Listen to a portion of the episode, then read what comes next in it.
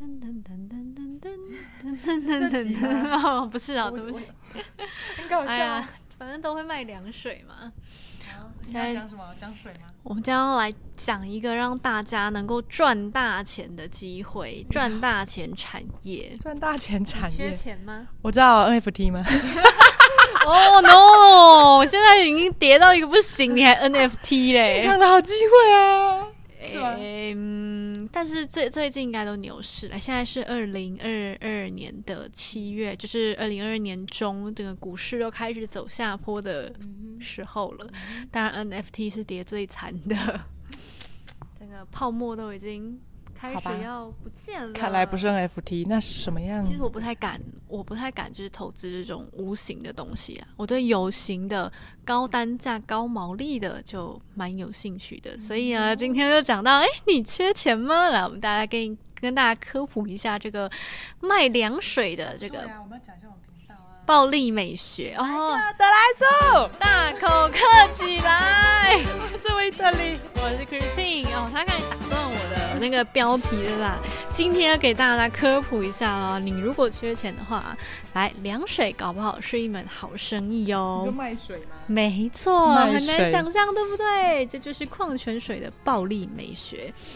哎，我们想象中水应该很便宜吧？你你十块水多少钱？十块十五块有那种像要要长大了，要不不是长大，涨价。有啦，现在 二十五块可以买得到。如果你要买好看一点，然后宝宝的瓶外观比较呃那个比较硬的，有些很软，你一捏就就是包装上的差别嘛。但如果告诉你，就是你花了这二十五块或三十块买水都好，没有一块钱是花在水上面的。真的假的？啊，我们喝雨水就好了。对，所以才说瓶装水超级暴利。然后老人老一辈说糖水就是无本生意嘛，没有人很少人会反对啦。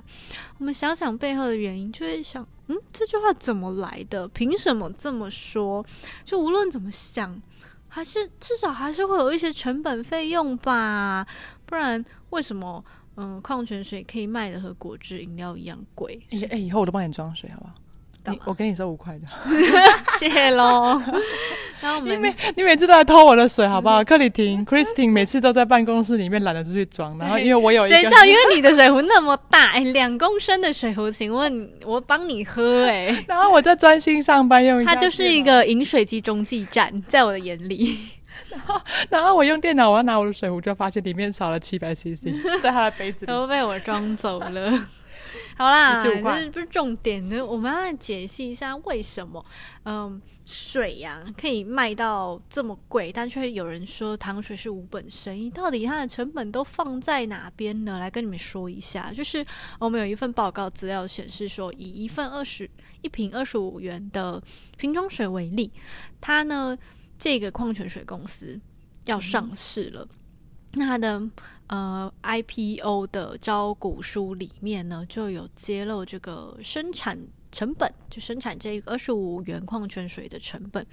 那我们可以看到，在生产的瓶身啊、纸箱啊，还有运费，就占了大概六成之多。那剩下的费用就是人事费用跟初期的投资成本，就把它的百分之百都囊括起来。发现水在哪里呢？水到底占几趴？到底在哪里？好像看不到。十趴都没有占。对，应该说这个水的部分呢，我们会算在初期的投资费用，因为你要开这个矿泉水嘛，你至少要挖水井啊，有净水设备啊。但这些硬体设备，我们长时间来看都会被你的稀释掉。对，就会摊提掉，这些费用呢会在呃呃这售价上面做摊提，所以长远来看是我们的水基本上就有十块钱是花在你不需要的东西上面，不需要对，就比如说瓶盖。包装，对，瓶盖、箱子、外外面运费，外面那层印广告的那个。没错，那个包装纸膜，嗯它剩下的这个十五块钱，基本上是看不到，没有办法反映在它的成本比例上面的。那为什么会有加这十五块钱？哎，这个我们等下讲吼。所以，呃，成大有一个校长，他有说，这个如果除非你是快渴死了，不然你千万不要买瓶装水，不然你就是个冤大头。对，因为只有十块钱是真，就你花在一个你不需要的，像瓶子啊、运费啊、瓶盖啊、广告膜上面，那剩下十五块又怎么来的呢？哎，这个跑到口袋里的，这就很有趣了。哎呀，克里婷刚才点了一个很大的头，因为啊，矿泉水虽然是平便宜的东西哦，在我们心中，可是它很注重品牌形象，如果太便宜。消费者就是想说怀疑吗？对，那能不能喝啊？或是太便宜，那我不如直接去喝自来水里面的的那个水供里面流出来的水哦。所以它多添一点，就是大家才会想说哦，好哦，这么贵，应该是品质有保障的吧，是有品牌的吧？就喝了就去买来喝，反而贵一点。很多人才会才会有人相信，愿意敢去买它，因为不然真的十块钱会毛毛的。没错，应该是吧？大家应该也会觉得说，一个东西可能大家都卖二二十五块好了，你你你现在会去特别去买十块钱的？所以我觉得人也是蛮犯贱的哈，就是哎，给你便宜，你还要在那边怀疑东怀疑西的，我就说哎，是不是原料来源不对啊，或者加工没有加工好？我我觉得都有啦，就是卖贵不好，卖便宜也不行。啊，当然又加上真的是有不孝厂商，因为想说压成本，所以就之前地沟油啊，或者是那个二次回收的一些料，就还还是会造成一些食安的恐慌啦。因为毕竟是要吃到身体里面的东西，所以我觉得矿泉水上就是有抓住这个人性的弱点。所以就是好啊，灌了十五块，给你卖便宜十元，你不要，那没有关系啊，我就只好逼不得已的卖你二十五元喽。是你心甘情愿想要付那么多钱的，那也没关系啊，我也不是要收你这么贵的，那你要付就让你付吧。所以，我们结论呢，就是品牌的形象其实很可以决定价格。然后，基本上水在。呃，我们的生产过程当中是一个免费的东西，我们付钱呢，买的不是水，是你的品牌形象，还有保特瓶跟运费，里里扣扣加起来，其实是你不需要的东西。所以为什么说？哎，矿泉水的暴力美学是这样子来的。那其实我们在呃日常生活中还有很多成本是很难经很难去直观的做解析的。因为我像我今天跟你说，你矿泉水喝的水其实不用钱的，很多人应该会有有吓到。所以在我们日常生活中啊，任何的东西，它后面的成本，如果你没有经过研究、没有经过剖析的话，你很容易去做忽略，很容易就把诶你的直观观念加在。其实是错的，呃，这样理论上，那尤其如果我们未来有想要开店、想要当老板、创业的人呢，我们对于成本的掌控其实是要更精准的，这样子你才可以做出正确的行销策略。就像矿泉水啊，我我可以。白赚十五块，为什么不赚？对，好，我卖太便宜，反而没有人要。那这是矿泉水公司，它有掌握到人们的这一种心理，然后也知道它的成本其实并没有大家想象中那么贵，我才可以做出这样对的暴力美学的行销策略嘛。对啊，所以如果呃制造业的朋友，或者是说对于成本分析还有。呃，行销策略想要更了解的话，这边有一个很好的节目要来推荐给大家 啦。这个节目我们把链接放在资讯栏里面，叫做《吉林特派员的成本片》，要推荐给各位，因为我每个呃产品在制作的过程当中，都会对应到。成本的不同，尤其如果你是制造业好了，我们的人时、机时的计算是很重要的。我们要把这些时间呢，全部分摊在不同的产品上。你要怎么做分摊？怎么样快速的看出你的成本结构？对，而且你是一人一机或者是一人多机这样的操作方式，时间上啊，成本那些也是有差的。还有一些无形的成本，像是排程。如果是查单、抽单，你的排程要怎么样排是能够最节省成本的？还是你中间空了一大段的时间是白白的让时间被浪费掉的？你请员工也要钱，时间也是成本，是不是就很可惜了呢？所以其实我觉得，今今天我们虽然主题是讲水、矿泉水，可是这是一个比较生活简单的例子。可是其实我们要回来看制造业的话。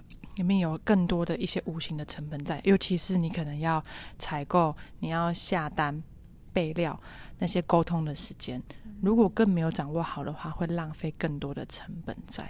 对，所以对于成本这部分呢，想要了解跟机灵有相、机械零组件有相关的话，欢迎点选下面资讯栏的连接哦，进行报名。好，那我们今天的内容呢，就告一个段落。哎，如果迅速 没有，就是就是一个小小的宣传啊，顺便科普一下大大大家对于矿泉水的知识。对，但是这个其实还是要我有一个，我我其实对水这个部分一直蛮，我以前呃我们在台湾其实并没有那么的印象深刻，可是我之前有去学过一些，就是对于那个可能跟环保相关议题的美国力的相关的东西，它里面很强调一个部分是节水，然后后来我才知道啊，其实台湾是个。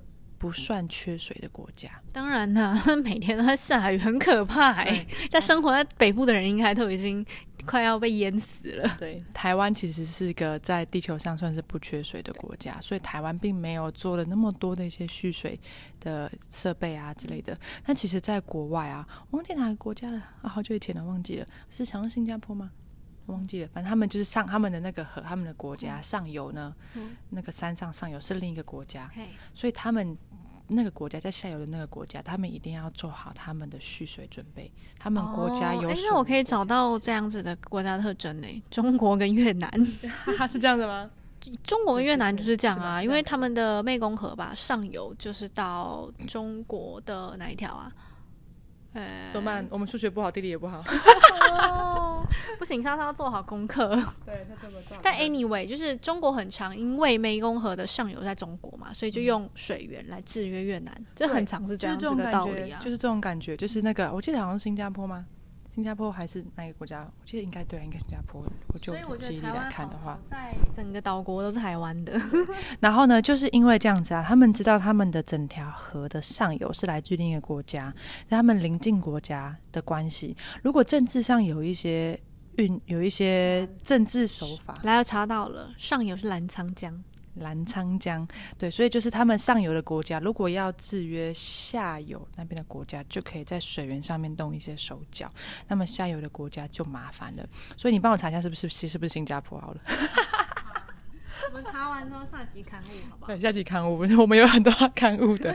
但是我其实好，但但是这不是重点，重点是他们他们国家就是因为知道这一点，所以他们做好了很多水源蓄水的准备。他们的国家里面都有很多做一些，如果缺水的话，可以怎么样的应变措施。而其我我了解这个之后，其实更重要的是，我们要知道。台湾是个很不缺水的国家，那我们应该要更珍惜来使用。所以其实像一位矿泉水也是，我们其实有很多的，到处都有饮水机嘛，银行啊、运动中心啊、车站、捷运。还有很多的公司里面都其实是有饮水机的，我们只要多带一个自己的环保杯、保特瓶，不是保特瓶啦，这样保特瓶什么环保杯或者是自己的水壶的话，就可以装水了。如果我们是去买保保特瓶的瓶装水的话，不只是你花钱当冤大头以外，里面可能会有塑化剂的相关的一些成分在里面，对身体也不健康，又是制造垃圾。对，所以如果我们能够更珍惜的一些台湾的资源。的话，其实我们对于水这方，就是我们对于这方面，台湾可以变得更好。我怎么觉得这集推广环保杯，这集在推广推广环保杯，再次推广环保杯，推广环保杯，对我们来推广环保杯的环境大使。我觉得这一集变得好 CSR。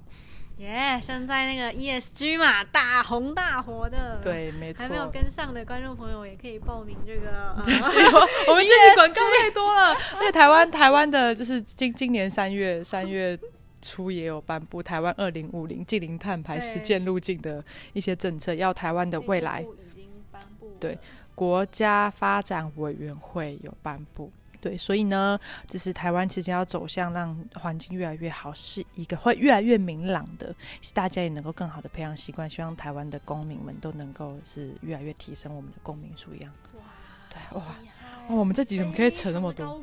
透过保特瓶可以上啊，真的，果然不一样。这这这集很神奇，我喜欢。这集在讲成本，讲水，他讲 ESG，在讲到环保政策。好啦，这样啦，感谢各位今天的收听啦。各位有发现我们声音忽大忽小吗？再次呼吁一次，想要抖内我们麦克风的话，欢迎留言没有麦克风，拜托。好啦，来客的来说。大口客气来，我们下一次再见，拜拜。